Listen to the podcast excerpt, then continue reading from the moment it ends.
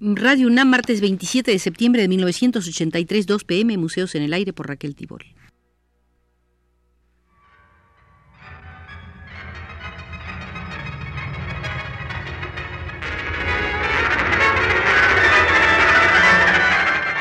Museos en el Aire.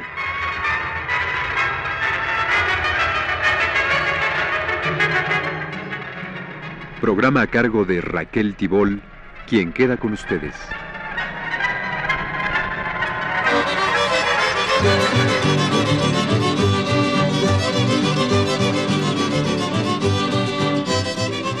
Hace diez años moría Pablo Neruda en su patria ensangrentada por Pinochet y sus socios. Para revivir su presencia, hemos comenzado a visitar el Museo Pablo Neruda. Nos encontramos ahora en el espacio dedicado al Arauco, donde Neruda nos dice lo siguiente. A fines del siglo pasado, la Araucanía no estaba conquistada aún. Los orgullosos héroes antiguos rechazaron nuestra sangre española y el gran río, el padre de los ríos de Chile, el Bío Bío, continuó señalando la frontera, es decir, el sitio que el chileno, como antes el español, no podía cruzar.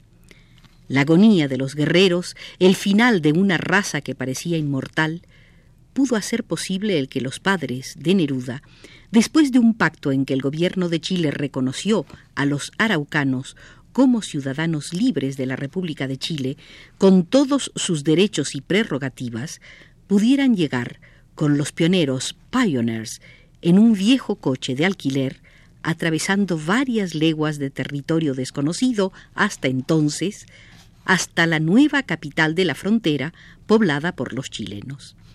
Esta se llamó Temuco, y en ella es la historia de la familia Neruda y de la poesía de Neruda.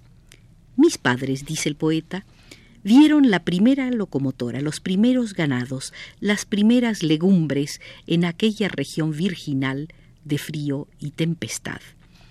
Neruda nació el año de 1904 y antes de 1914 comenzó a escribir allí sus primeras poesías. Los largos inviernos del sur se metieron hasta en las médulas de su alma y lo acompañaron por la tierra. Para escribir le hacía falta el vuelo de la lluvia sobre los techos, las alas huracanadas que vienen de la costa y golpean los pueblos y montañas, y ese renacer de cada mañana, cuando el hombre y sus animales, su casa y sus sueños han estado entregados durante la noche a una potencia extraña, silbadora y terrible. Para escribir también le hicieron falta por el mundo las goteras, las goteras fueron el piano de la infancia de Neruda. Su padre siempre hablaba de comprar un piano, que además de permitir a sus tías tocar su adorado vals sobre las olas, pondría sobre la familia ese título inexpresablemente distinguido que da la frase. Tienen piano. Su padre, en los momentos que le dejaba libre su vida de movilidad perpetua, porque era conductor de trenes, llegaba hasta medir las puertas por donde iba a pasar aquel piano que nunca llegó.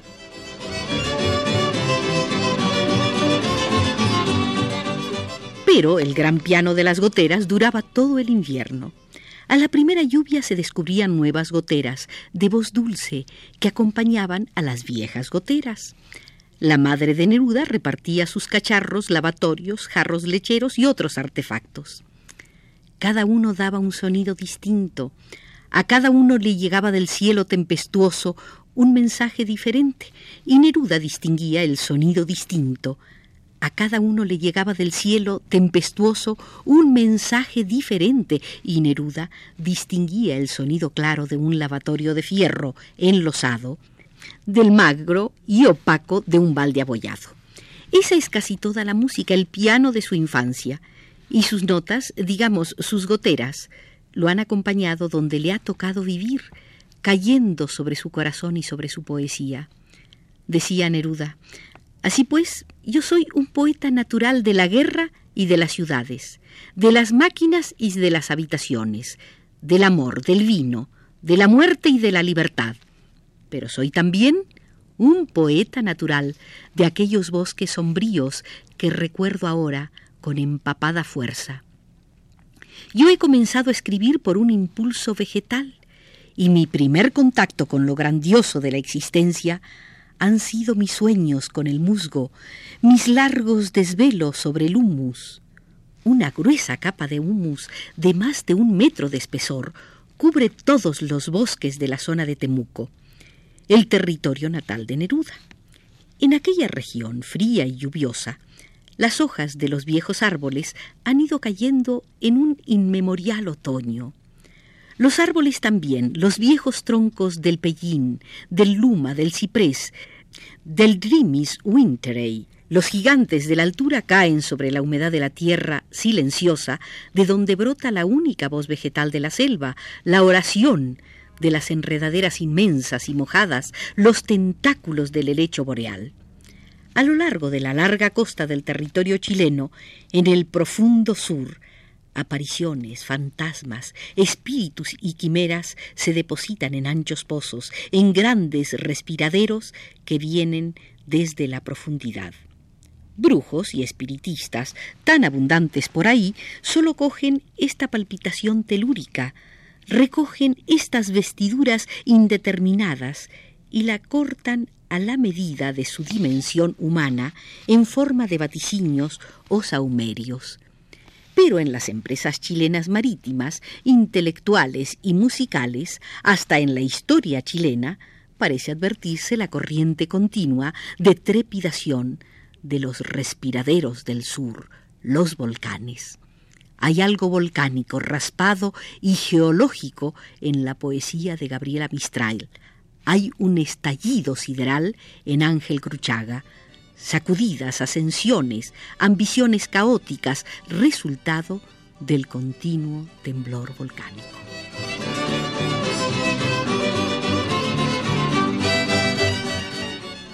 Año de 1930, a las 11 del día, un joven con cara de expedicionario entraba con gesto fatigado en una habitación de un hotel de una ciudad de Java.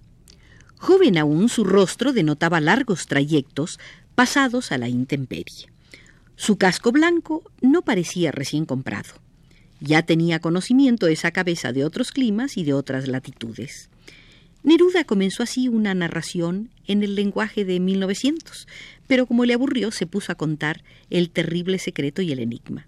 Ese viajero era él, cuando llegó a Batavia, a los 26 años de edad en la isla de Java.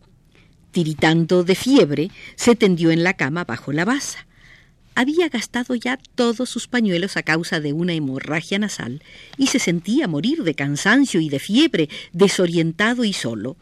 Quiso escribir un telegrama a su país, un telegrama urgente, y tocó el timbre para pedir tinta. Vino rápidamente un sonriente javanés. No sabía inglés. Neruda desconocía el holandés y el malayo. Hizo todos los gestos necesarios y después de un rato volvió con un lápiz. Neruda hizo nuevos gestos acompañados de la palabra ink, que tampoco comprendió.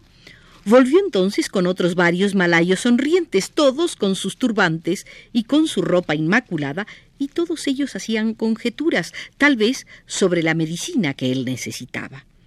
Pero Neruda quería tinta para escribir su telegrama, y en el colmo de la excitación se levantó de la cama como pudo y corriendo hacia el propio balcón donde un señor leía su periódico junto a un hermoso tintero y una pluma, los tomó y se los mostró al coro de sirvientes oceánicos y enseñándoles el tintero les repetía con furia Dis, dis. Entonces ellos, con una sonrisa angelical y mirándose unos a otros, exclamaron ¡Ah! tinta. Desde entonces aprendió que en Java y en idioma malayo la tinta se llama tinta. Por aquellos mismos días le tocó vivir en Ceilán junto a Colombo. Vivió por largo tiempo solo en una costa despoblada junto a la desembocadura de un río, a donde cada día venían a bañar por las mañanas y las tardes a los hermosos elefantes de la isla. A veces solo el punto extremo de la trompa salía del agua como el periscopio de un extraño submarino animal. Otras veces, semi-recostados y enarbolando las trompas, se vertían con delectación grandes mangueras de agua. Neruda paseaba con su perro largas horas por la costa, pero el espectáculo de los elefantes sumergidos nunca dejó tranquilo a su perro, que protestó sonoramente cuantas veces los encontró.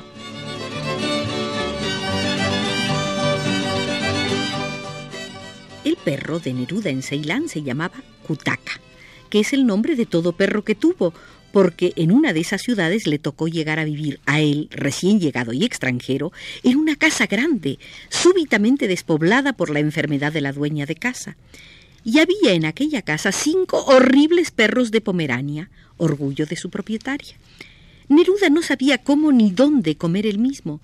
Era tan extranjero y tan perdido en aquellas regiones, y pobre solitario, y los infames perrillos rehusaban comer los plátanos, única cosa que Neruda les traía, y poco a poco su flaqueza y su apetito se hacían más formidables y temibles.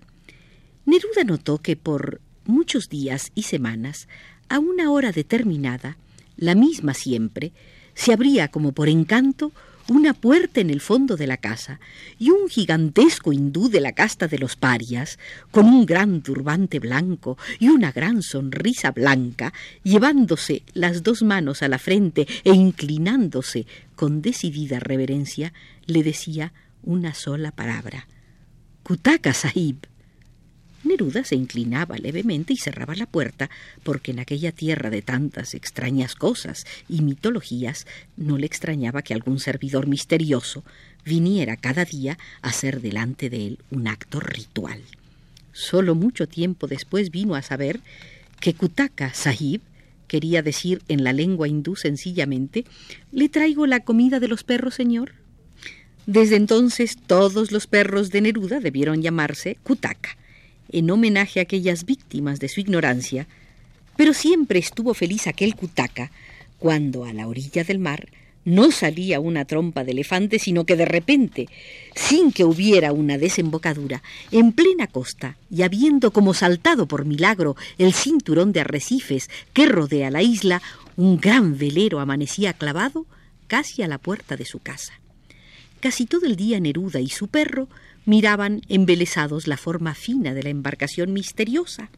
Navegando derechamente desde su casa solitaria de la costa, un grupo de miles de islas ignoradas que se pueden encontrar en los mapas junto al hermoso nombre de Islas Maldivas, se comunicaba una sola vez con el mundo por ese barco que llegaba tan cerca de su vida, hinchando sus velas blancas a través de aquel extraño mar y trayendo todavía al rey, que no existía, un carnero, unas ramas de coral y un inmenso pescado tricolor.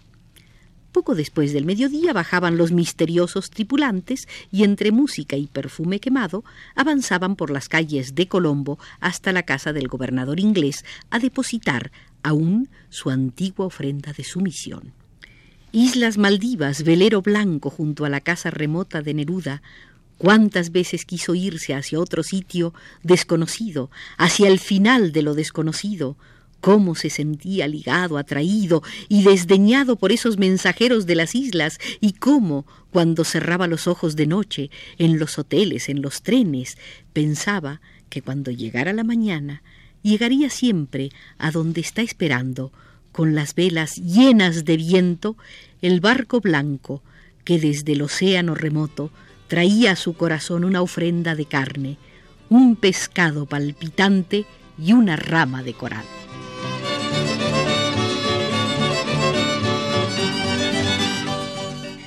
Y tomando la rama de coral nos retiramos del Museo Pablo Neruda, donde siempre resuena el inmenso mar, porque así nos lo indica Jorge Castro desde los controles.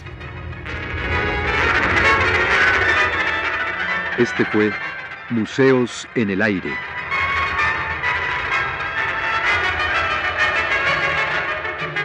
El programa de Raquel Tibol que se transmite todos los martes a las 14 horas.